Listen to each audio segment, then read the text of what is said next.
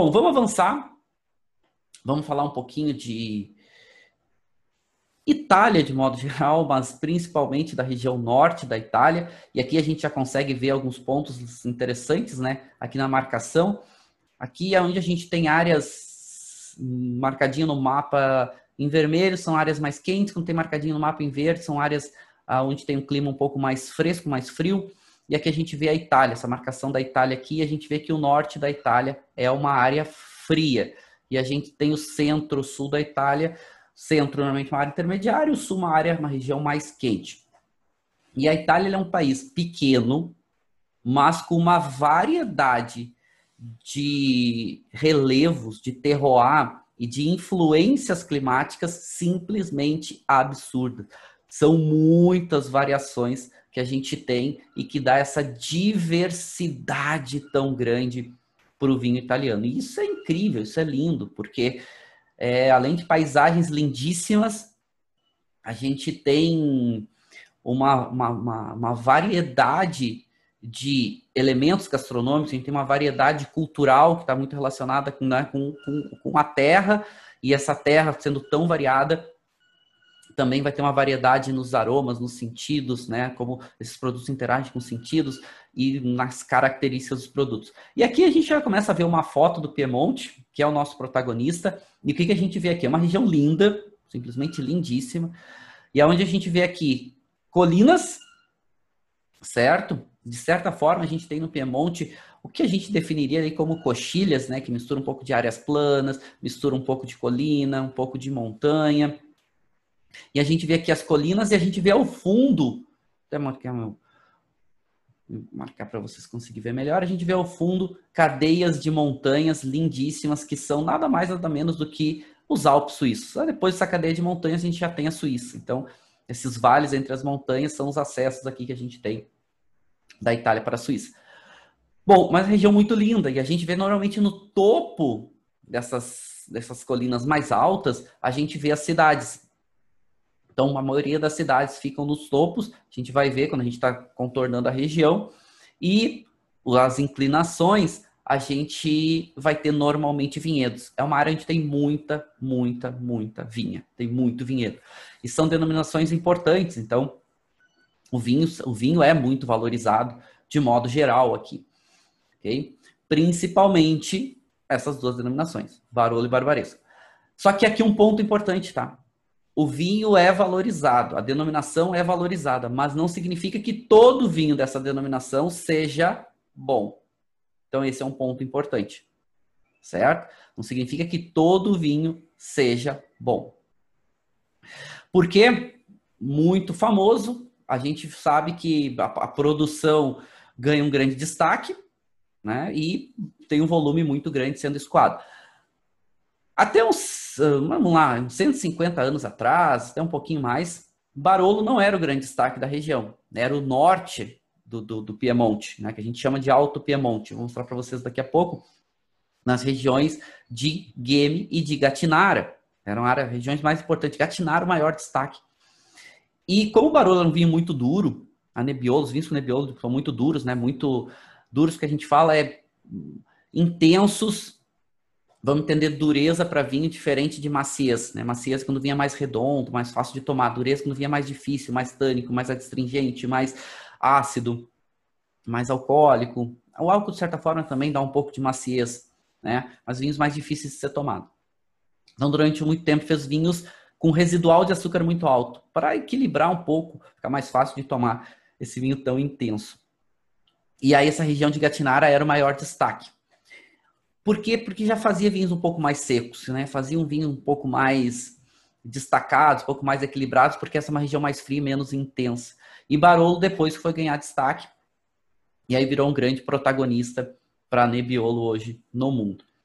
Então, áreas importantes, tá? Então aqui a gente já começa a ver. Aqui onde a gente tem essa área demarcada do Piemonte, e aí dentro do Piemonte a gente vai ter três áreas muito importantes. Então essa área de Alba, em volta de Alba, né, que vai envolver Barolo, Barbaresco, Roeiro, Nebbiolo Lang e outros. Depois a gente vai ter no norte do Piemonte chamado Alto Piemonte, porque a gente já está mais próximo do, da cadeia de montanhas da, da Suíça, né, dos Alpes suíços, etc. Mais altitude, mais frio. Depois a gente vai ter aqui na, na fronteira com o Vale da Osta, que é outra região de uma certa relevância na produção de vinho, mas uma produção muito menor, muito mais rara, muito mais rara de achar até dentro da própria Itália, porque é muito mais frio, mas uma região muito linda, né? A gente tem aqui a cadeia do Mont Blanc, que é famosíssima, na fronteira com a, com a França. E depois a gente vai ter uma outra área importante aqui já na Lombardia, que é Valtellina, Valtellina, uma denominação também bastante importante, que também fica no norte, próximo da fronteira com a Suíça. E a gente vai ver o, quanto a influência de terroir é importante para fazer vinhos de alta qualidade. Mas vamos avançar, vamos avançar um pouquinho nas, nessas nossas denominações, nessas nossas áreas. Então, essas áreas demarcadas aqui que a gente vai estar tá vendo, hoje e vamos estar tá passando de forma rápida aí para a gente poder entrar na degustação um cenário do perfil das características dos vinhos nessa região, ok? Nessas áreas aqui com algumas denominações DOCG e DOC, né? DOC, DOCG, relevantes aí para o mercado. Vamos começar por Valtelina. Onde fica Valtelina? Valtelina fica aqui no norte da hum, Lombardia, perto desse lago lindíssimo, que é o Lago de Como, já na fronteira com a Suíça. Nebbiolo aqui é plantado e principalmente forma-se vale e as encostas que ficam voltadas para sul, ou seja, os vinhedos que estão olhando para o sul, ou seja, para a linha do Equador, onde tem mais sol, é que vão ter o grande valor. E aqui vai ter uma denominação chamada Valtelina. E Valtelina vai ter, vai Nebbiolo vai ser a grande protagonista aí dessa denominação. E a gente vai ter essas encostas formando essas encostas lindíssimas. Só que aqui é uma região mais fria. Aqui é uma região aonde hum, os vinhedos, de modo geral, precisam ter uma. não amadurece tão facilmente, então os vinhedos precisam ter uma exposição muito boa, precisa, essa, as encostas facilitam a drenagem, então esse é um ponto favorável.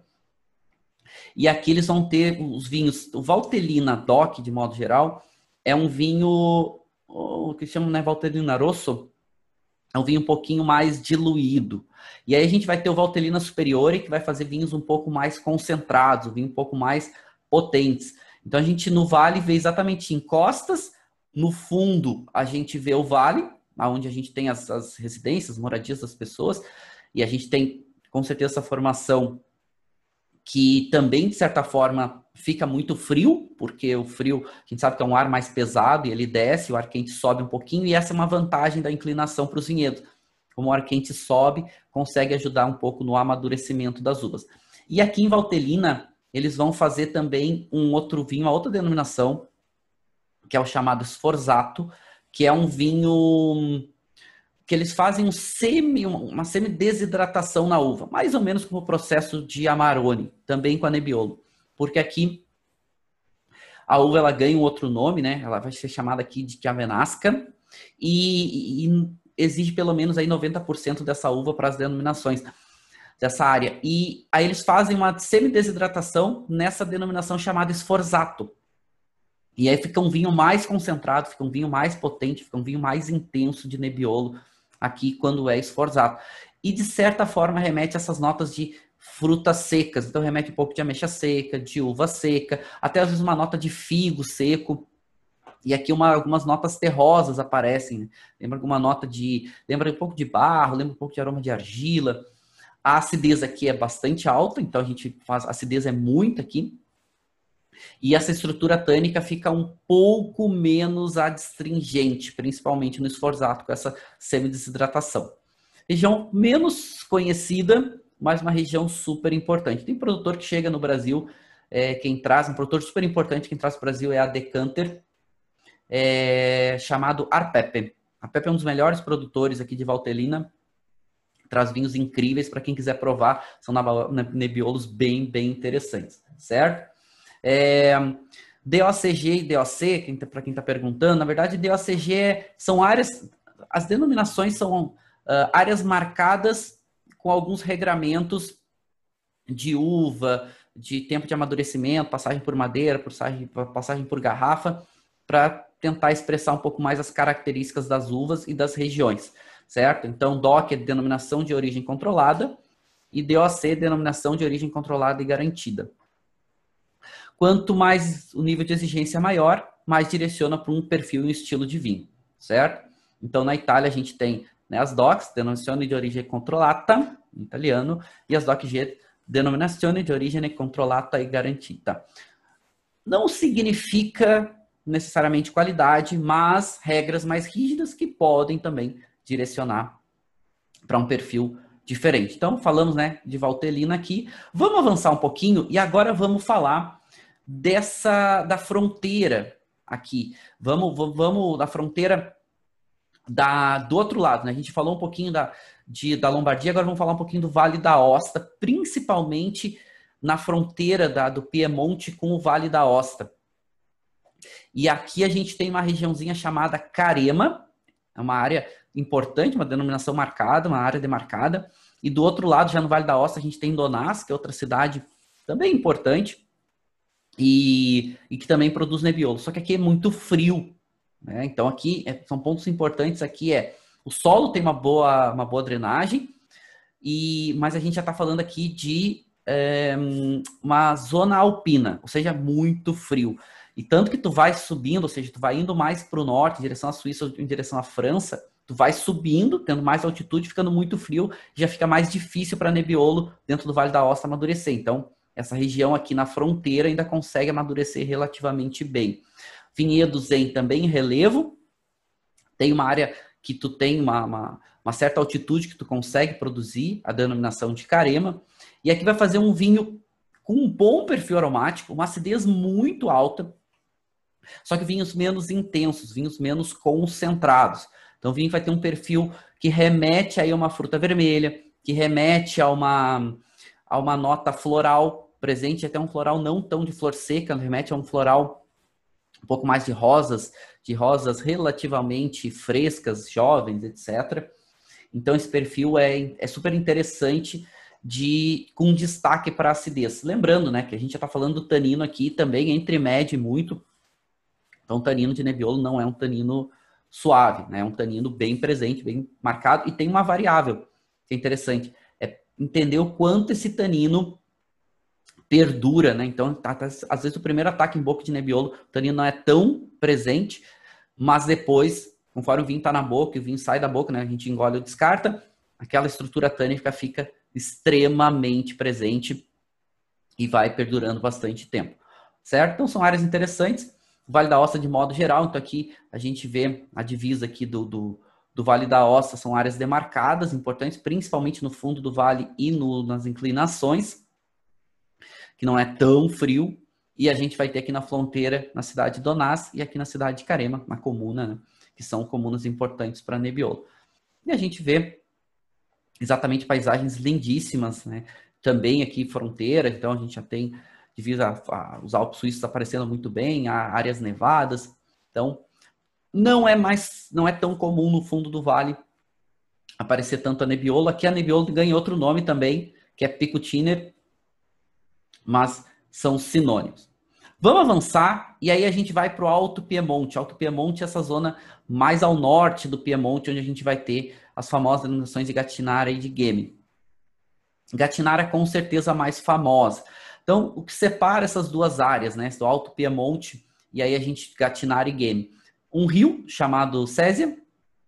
O rio é importante porque a gente tem aqui os melhores vinhedos também de colina. Olha como a gente está falando de colina, né? Ou seja, relevo, inclinação. Isso é super importante para os vinhos dessas áreas. Então, super importante tanto para Gatinara quanto para Game. E os melhores vinhos de Nebbiolo vão vir dessas áreas de colina. O que, que a gente tem aqui? Um solo com uma boa drenagem também. Aqui o clima já é subalpino. A gente tem os vinhedos aqui também plantado em relevo e uma altitude. Então a gente normalmente os vinhedos aqui não passam aí aos 500 metros de altitude, porque depois fica muito frio para amadurecer. Perfume dos vinhos aqui são bem interessantes, mais para esse caráter de fruta fresca, mas aqui os vinhos têm menos intensidade se a gente comparar com Barolo e Barbaresco. Por quê? Exatamente porque a gente tem um solo aqui com uma boa drenagem, o solo aqui coluvial, então a gente tem uma mistura aqui de areia, a gente tem uma mistura aqui de alguma que, algumas questões de calcário, mas a gente tem um solo que ajuda no amadurecimento, até por causa da questão da, da umidade, né? um solo que não é tão úmido, mas não tem tanto calor.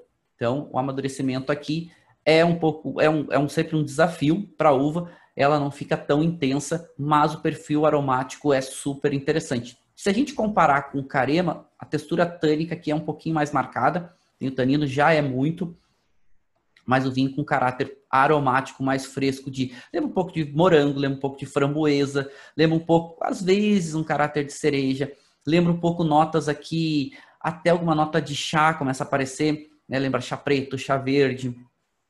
E essa nota floralzinha que remete já a alguma coisa de um flor um pouquinho mais seca, essa flor de hibisco e etc. Mas é bem interessante. Gatinara sempre é uma alternativa boa para preço de Nebbiolo, de alta qualidade mas mais acessível normalmente que Barolo e Barbaresco. Então, essas são, são, são alternativas interessantes aí para se comprar. E aí, então, avançando no Piemonte, a gente vai para essa área em volta de Alba, que é, uma, que é a região mais importante, né? Onde a gente vai ter Barolo e Barbaresco muito próximo, a gente está falando aí de 20 quilômetros praticamente, separando Alba no meio, né? Então, você vai para o lado oeste, vai em direção à área demarcada de Barolo, se tu vai para o lado leste, tu vai para a área demarcada de Barbaresco. Mas tem outras áreas importantes. Né? A gente vai ter Roeiro. Roeiro é uma denominação também menos famosa para Nebbiolo, mas para Nebbiolo, um nível de qualidade pode ser bastante alto. E a gente vai ter uma, uma dica, tá? Para quem quer comprar um Nebbiolo normalmente com uma qualidade alta e com um preço melhor, Nebbiolo Lang DOC, DOC. Então, Nebbiolo Lang, por quê? Porque é uma IGT, ou uma IGP, desculpa, uma DOC, não é uma DOC G, mas é, tem uma grande relevância de qualidade, que os produtores acabam direcionando alguns vinhos para cá, são áreas normalmente fora de Barulho de Barbaresco e que tem um destaque grande, então vale a pena. São DOCs, não são DOC Gs, mas nível de qualidade pode ser tão alto quanto. Então, dica para vocês, tá? Querem comprar um bom Nebbiolo do Piemonte, Escolham primeiro o produtor. O produtor é mais importante. O produtor vai ter, vai buscar qualidade sempre. Produtores que produzem mais volume, menos qualidade, enfim, fogem de qualidade. Não que eles fujam de qualidade, mas o foco deles é fazer né, vinhos mais acessíveis, mais baratos. Então, acabam fugindo um pouquinho de qualidade. Dica para comprar vinho de alta qualidade do Piemonte, produtor. Escolhe o produtor e o produtor que faz grandes barolos e grandes barbarescos, normalmente eles fazem grandes Nebbiolo, Lang, Doc, que é muito mais barato. Normalmente custa um terço e entrega muito bem. Então, entre vocês comprarem um barolo que tem menos qualidade, menos fama só por ser barolo, recomendo fortemente vocês comprarem um bom produtor, compre um vinho de entrada deles, né, um vinho mais acessível deles, que vai entregar muito bem melhor do que muitos barolos, certo? Então, esse é um ponto relevante. Então, vamos lá. Então, quando a gente fala de, de Barolo de Barbaresco, são áreas lindíssimas. Então, a gente pode ver aqui a comuna de Alba separando, né, essas áreas de, de Barolo de Barbaresco. A gente tem muitos rios aqui, tem o Tânaro aqui, que é um rio famosíssimo, região lindíssima. Então a gente está um pouquinho mais afastado dos Alpes aqui, ou seja, a gente está um pouco mais para o sul do Piemonte. E a região de Barolo e de Barbaresco são, são regiões muito lindas. Pontos importantes a gente falar, tá? Barolo e Barbaresco são denominações, DOCGs, ou DOCG, mesma coisa, tá? Tem uma comuna que dá o um nome para a região, mas a região envolve várias comunas, certo? Então a gente pode começar a pensar aqui que tem várias comunas que, tão, que são demarcadas e que permitem produzir vinho, tanto Barolo quanto vinho barbaresco, as denominações. Tá? Então aqui a gente pode ver no mapinha aí, se a gente vamos começar por barbaresco, barbaresco são quatro comunas, sendo três principais. Tem uma comuna, uma cidade que se chama Barbaresco, que dá o nome para a denominação. Mas tanto Neive e Treiso, quase 100% dessas cidades essas comunas estão pertencendo à denominação. E depois vai ter San Rocco, que vai ter um pedacinho que pertence aí à, à, à denominação dessa área demarcada de barbaresco.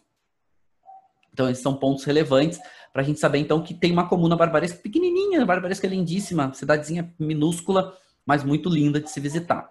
Né? Então, a região toda são, são regiões muito lindas, vale muito a pena visitar. Quando a gente fala de Barolo, Barolo já é diferente. Barolo são 11 comunas, sendo cinco principais. Né? E aqui é pontos importantes, porque os vinhos são muito diferentes de áreas de Barolo. Barbaresco, de certa forma, de certa forma, eles são mais uh, próximos dos seus vinhos. Ah, são diferentes? São. Mas o conjunto barbaresco é mais próximo do que o conjunto de vinhos de Barolo. Barbaresco, de modo geral, faz um vinho com nebiolo, que tem um envelhecimento e amadurecimento menor, nível de exigência, o solo com muita presença de argila, de calcário, e vai fazer um, um, um vinho, de certa forma, menos intenso e concentrado que Barolo, certo? Então, vai fazer um vinho com um perfil, aromático bastante variado, que vai desde essas notas de frutas vermelhas até alguns vinhos que podem parecer uma nota de uma fruta preta. O mais comum são as frutas vermelhas.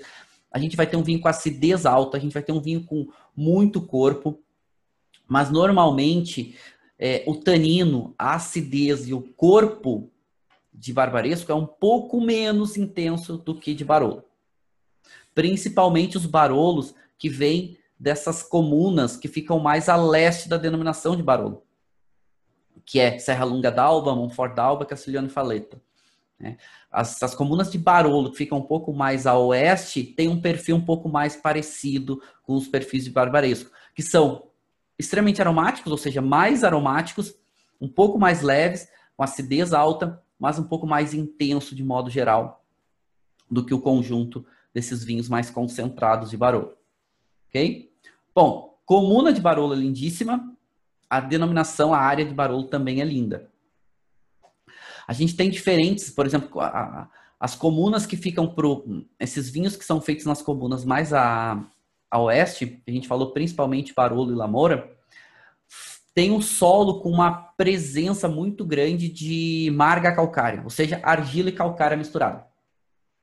E essa marga calcária, ela hum, faz com que o vinho, a maturação do vinho, ela é um pouquinho mais lenta e vai fazer com que o vinho fique até um pouquinho menos concentrado, mas fique um pouquinho mais aromático.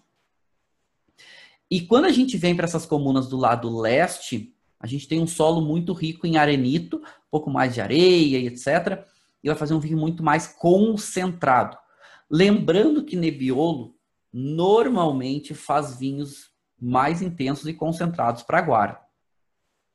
Mas aqui, quando a gente fala desse lado mais leste, são vinhos ainda mais concentrados, são vinhos mais intensos, são vinhos mais potentes, são vinhos que precisam realmente de guarda para ele conseguir mostrar o seu melhor. A gente falou, por mais que os produtores hoje já estejam fazendo vinhos, mas tanto Barolo como Barbaresco e outras denominações, vinhos mais fáceis de serem consumidos de modo geral, e isso é bom para nós, para ser consumidos mais jovens, são vinhos intensos, são vinhos potentes.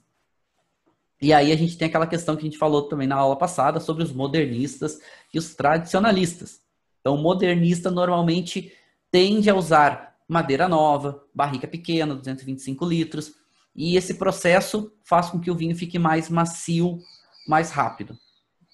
Os tradicionalistas não, eles ainda eles gostam de grande extração, das uvas, né? Ou seja, durante o processo de fermentação, gosto de fazer maceração, extrair muita estrutura. Não gostam de usar madeira nova, eles usam normalmente esses botes grandes, 15 mil litros, 20 mil litros, 30 mil litros. Então tem menos contato do vinho com oxigênio, a barrica 225 ela é menor, permite um contato maior, uma troca maior externa. Sendo que essas de 15, 20, 30 mil litros são grandes botes, muito utilizados, então não tem nada de caráter de madeira nova e vai fazer um vinho mais, normalmente mais duro, precisa um pouco mais de tempo para ele amaciar. São grandes vinhos, de modo geral, os bons produtores, indiferente do estilo, vão fazer grandes vinhos, só que são perfis diferentes, né? são estilos diferentes de vinho, os modernistas e os tradicionalistas. Dica de ouro é essa: procura produtor.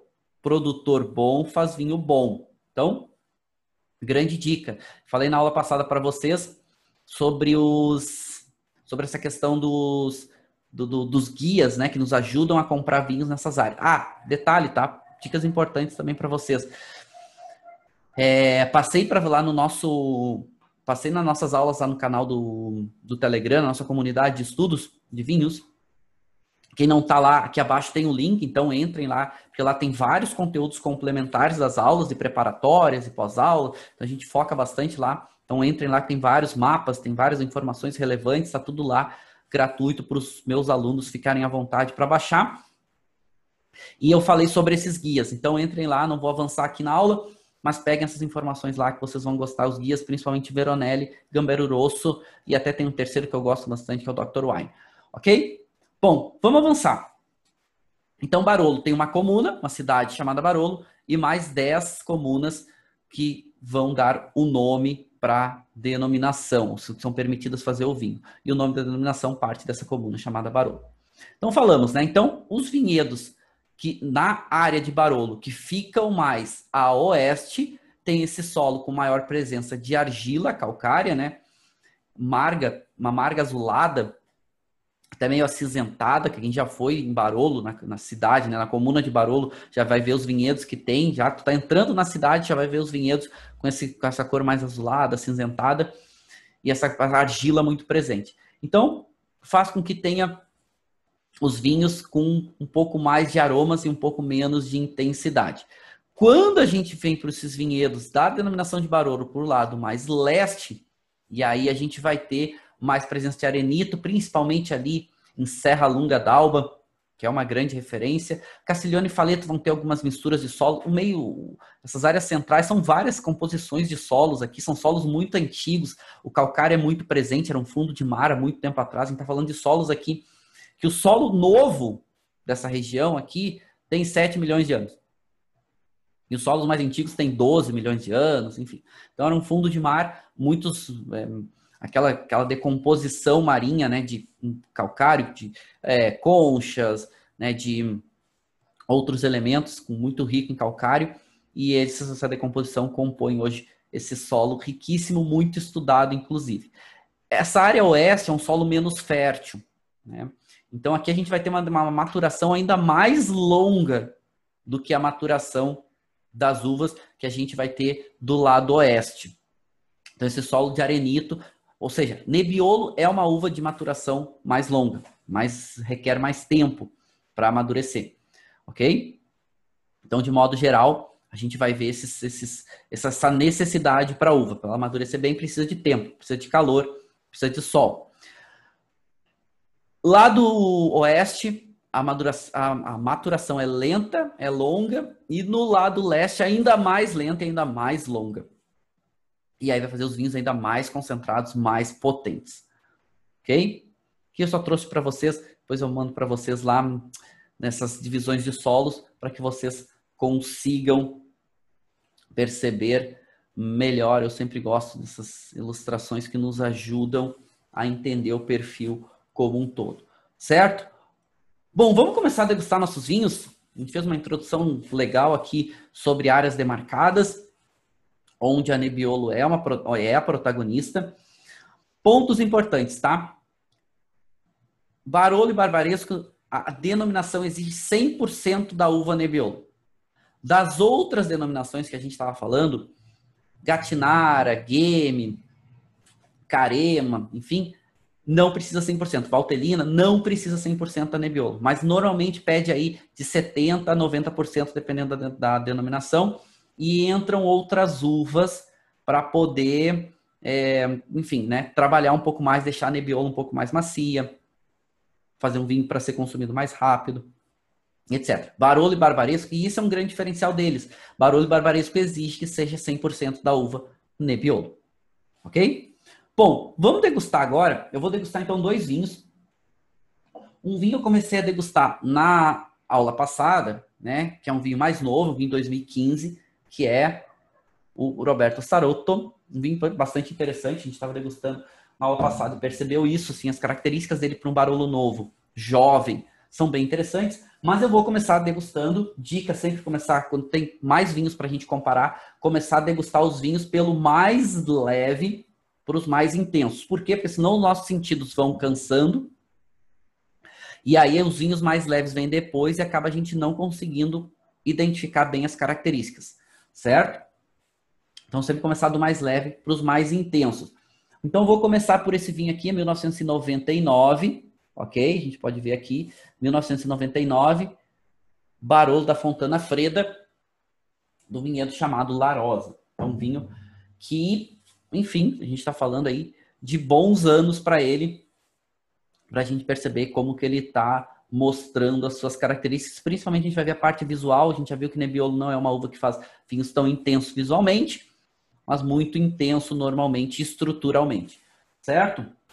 Então vamos lá, vamos começar a degustar o nosso vinho. Vamos começar pelo nosso número 1. Um. Eu não li também a ficha técnica dele, são vinho que eu trouxe do Piemonte aí quando eu fui agora, final do ano passado, porque aqui esses varolos antigos são muito caros e super difíceis da gente encontrar. Então tirei uma dose agora no começo da aula de Coravan, aí algo em torno de 30 ml, que são as nossas doses que a gente vai estar trabalhando.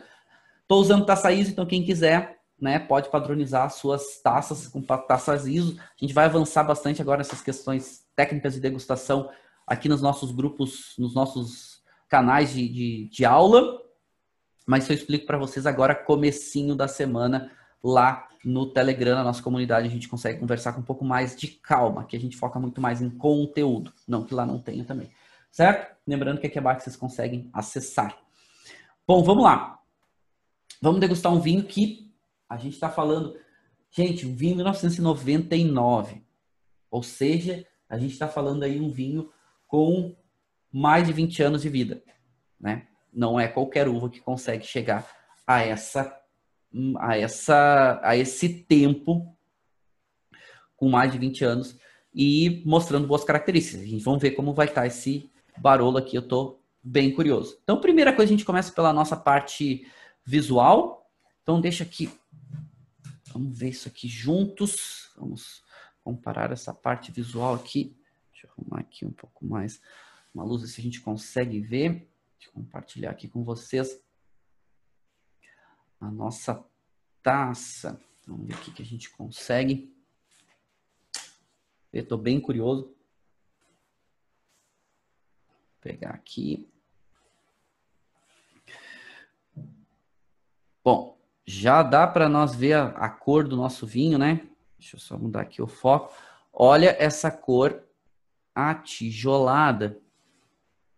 Granada muito presente. Então, o que, que a gente já consegue ver, né? Primeiro, a intensidade. Olha aqui como a gente consegue ver bem através dele. Região central um pouco mais concentrada. Quando a gente vai indo para a borda, né, a gente vê essa, essa mudança de tonalidade.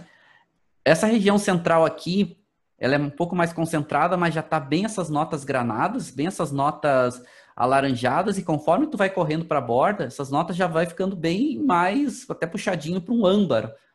Então a gente já pode dizer que aqui a gente está com uma cor bastante puxado de granada para âmbar. Pouquíssimo brilho, então dá para ver que ele é meio opaco, certo? Ou seja, já dá para ver que tem um processo de evolução grande aqui nesse vinho. Então aqui um Barolo 1999. Vamos comparar com um Barolo 2015. Tá aqui o Barolo 2015, aonde também a gente já tem algumas notas evolutivas, mas percebam como ele é bem menos essa cor alaranjada.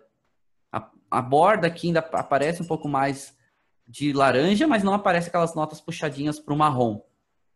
Bem mais essa nota puxada para um, um vermelho aqui nessa parte central, bem mais brilho, bem mais brilhoso, e conforme vai avançando aqui para essa zona mais para a borda, a gente vê essa nota a grana... granada, né, alaranjada aparecendo relativamente bem. Mas também um pouquinho menos de concentração. Ó, como a gente vê um vinho com bastante transparente, apesar de ser 2015. Então, a diferença de tonalidade é interessante para a gente comparar esses dois vinhos. Bom, vamos agora para a nossa parte olfativa. A gente vai começar com o vinho número 1, um, olfativo e gustativo. Primeiro, então, leva a taça ao nariz sem agitar. Bom, uma complexidade bem interessante para um vinho de 20 anos, mas muito aroma terciário, muito aroma terciário. já lembra muito aroma de couro, lembra aroma de madeira velha, lembra aroma de hum, uma nota de suboá. Suboá é aquele chão de bosque, né? Que tem aquela decomposição de folhas, folha molhada, terra molhada. Tem até uma nota que lembra alguma coisa de toffee, lembra alguma coisa de aquele caramelo envelhecido, uma baunilha envelhecida. Boa, complex, boa complexidade aromática para um vinho de tanto tempo. Agora a gente agita, lembrando que é um vinho mais delicado. Legal. Eu gosto de começar pelo perfil aromático desses vinhos, quando são mais delicados, mais do que pela intensidade, etc. Intensidade desse vinho aromático. Entre pouco e média, até um pouquinho mais chegando à média, mas não um vinho super intenso, mas é um vinho muito complexo. E agitando, ele aparece, ele fica um pouquinho mais intenso. E aparece uma nota de um figo seco, uma nota de. Mas depois, muito essas notas que a gente estava falando, essa nota de couro, essa nota de madeira, madeira velha, não é madeira nova. E lembra que uma nota que ó, começou a aparecer uma nota de fumo também interessante. Boa complexidade aromática desse vinho. Bom, vamos lá. Tomar o primeiro gole, o primeiro gole do dia. Então, quem ainda não tem com a boca, né? Dá uma limpadinha na boca e a gente descarta o primeiro gole e nunca avalia o perfil sensorial dele, porque a nossa boca está muito desequilibrada. Então, um golinho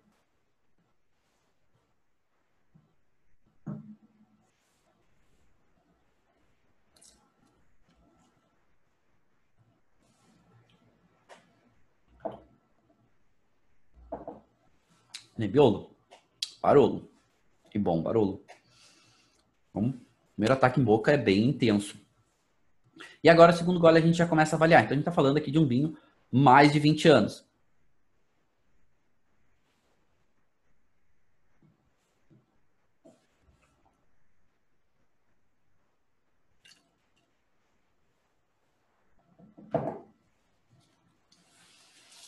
Bom, duas coisas aqui chama muita atenção, estruturalmente primeiro. Tanino, muito tanino. Acidez, muita acidez. Minha boca tá salivando ainda. Ainda tem estrutura tânica na minha boca. E esse tanino é longo, mas a acidez equilibra esse tanino. Muito bem. Corpo dele médio, não tem muito corpo se a gente comparar com a estrutura que ele tem, mas esse tanino, essa acidez, grandes destaques. Aromaticamente, né, esse aroma indireto, muito esse aroma de terciário aparece, mas em boca aparece um pouco mais da nota de essa nota de chá e aparece chá preto, chá preto envelhecido e mais essa estrutura tânica remete mais a gente lembrar de chá preto. E hum, muito essa nota em boca de fumo, lembra esse fumo envelhecido, aqueles fumos em cordas, aqueles fumos muito interessante o perfil desse vinho. Persistência aromática dele é média, descendo um pouco, ou seja, falta um pouco de sabor para a estrutura que ele tem. Não é que esse vinho tenha pouco sabor. Até o meio de boca se preenche bem quando tá, toma o primeiro gole, mas falta para acompanhar o conjunto. Ele tem mais tanino e mais acidez do que ele tem de sabor.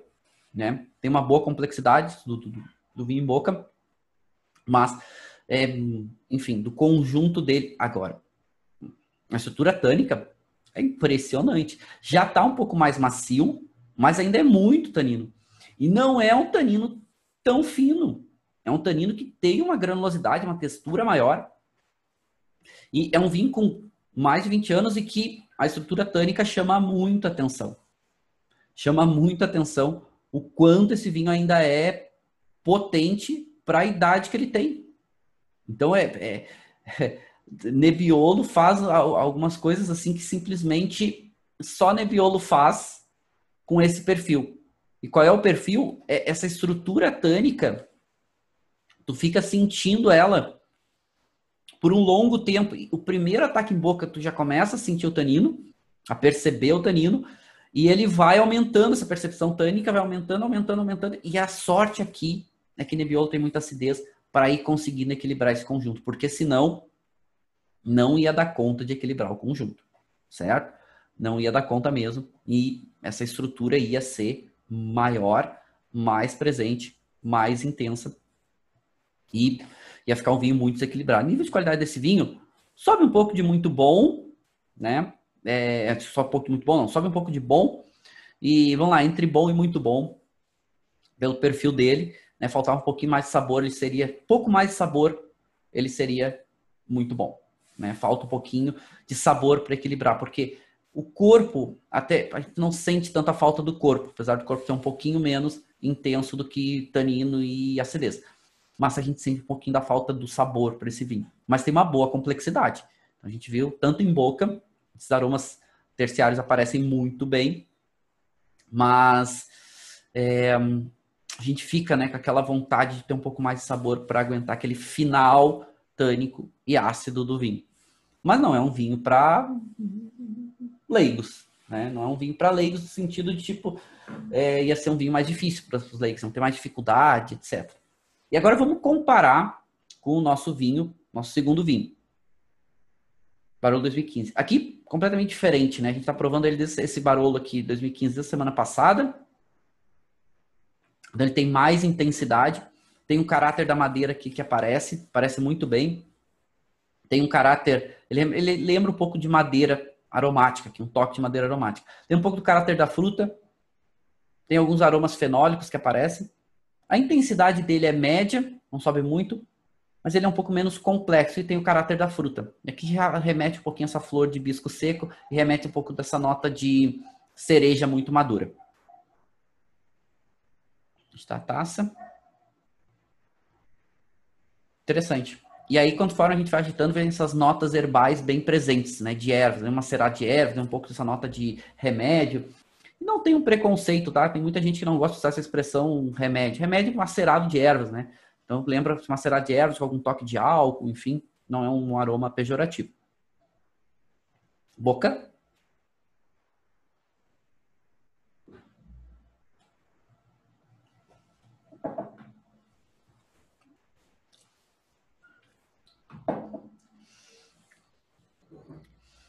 Tanino um pouco mais grosso, muito tânico, muito ácido, mas tem um pouco mais de sabor. E o, e o caráter do sabor aqui também tem um pouquinho mais de corpo, assim. O conjunto desse vinho aqui é um pouco menos intenso que o outro. Ele vinho era muito intenso quando foi feito Larosa. 99, isso aqui é 2015. Ele tá intenso agora, mas ele com certeza teve muito menos extração do que aquele outro vinho, e muito menos concentração. E a gente sente essa estrutura tânica, muito tanino, tanino um pouquinho mais grosso, acidez Acidez entre média e muita, né? A estrutura tânica que se sobressai. E o sabor, persistência também dele é média, mas tem muito esse caráter mais frutado, mais caráter de, lembra um pouco mais tanto a fruta quanto o herbal mais seco, mais fresco. Tem aromas primários, secundários e uma notinha de terciário que começa a aparecer aqui, que é essa notinha que remete a um, remete a um chá seco, etc. Mas é menos intensa que o primário que o secundário nesse vinho. Né? Então, dois perfis de Barolos bem diferentes, um jovem e, e outro mais envelhecido, com 20 anos.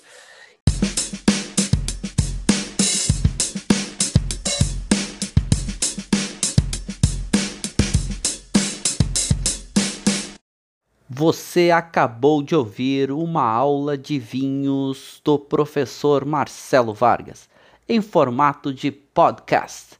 Para mais conteúdos, dicas e materiais sobre a bebida, acesse o site www.marcelovargas.org. Um forte abraço e até o próximo encontro.